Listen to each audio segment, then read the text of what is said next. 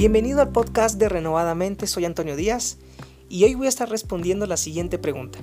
¿Por qué no siento deseos de orar? Ponte cómodo allí donde estás, toma tu bebida favorita, empezamos. ¿Por qué no siento deseos de orar?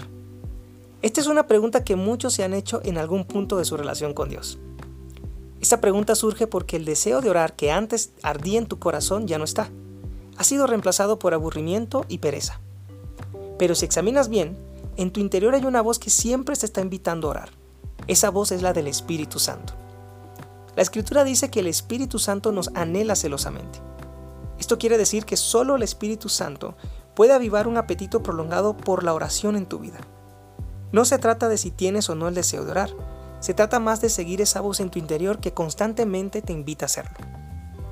La oración es hablar con Dios, y la pereza y el aburrimiento son un obstáculo que impiden que tengas esa conversación con tu Padre Celestial. Otro obstáculo es el no saber qué decir cuando te acercas a ese lugar privado para orar.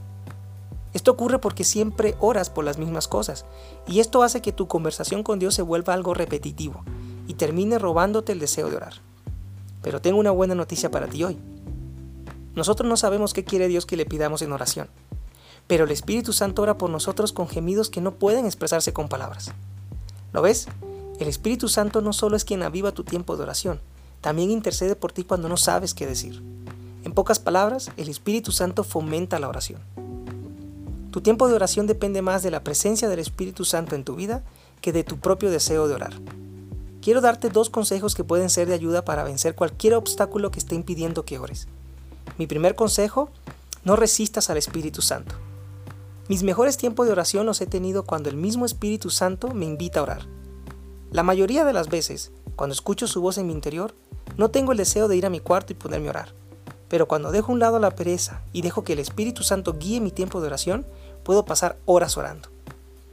Resiste tu carne, es decir, resiste esa pereza que hay en ti y que te está robando tu tiempo a solas con Dios. Deja que el Espíritu Santo guíe tu conversación con el Padre. Donald Whitney dice, todos aquellos en quienes habita el Espíritu Santo desean orar. El Espíritu Santo hace que todos los hijos de Dios crean que Dios es su Padre y los llena con un deseo permanente de hablar con Él. Mi segundo consejo, ora las Escrituras. Esta es una buena manera en que puedes orar eficazmente y hacer crecer tu tiempo de oración. Esto es algo que yo hago cuando no sé por dónde empezar a orar. Primero le pido al Espíritu Santo que me ayude a orar. Luego tomo mi Biblia y la leo y lo que entiendo de mi lectura lo convierto en una oración que leo a Dios. Por ejemplo, supongamos que lees Salmo 121 del 1 al 2. Este salmo dice, Levanto la vista hacia las montañas, ¿viene de allí mi ayuda? Mi ayuda viene del Señor, quien hizo el cielo y la tierra.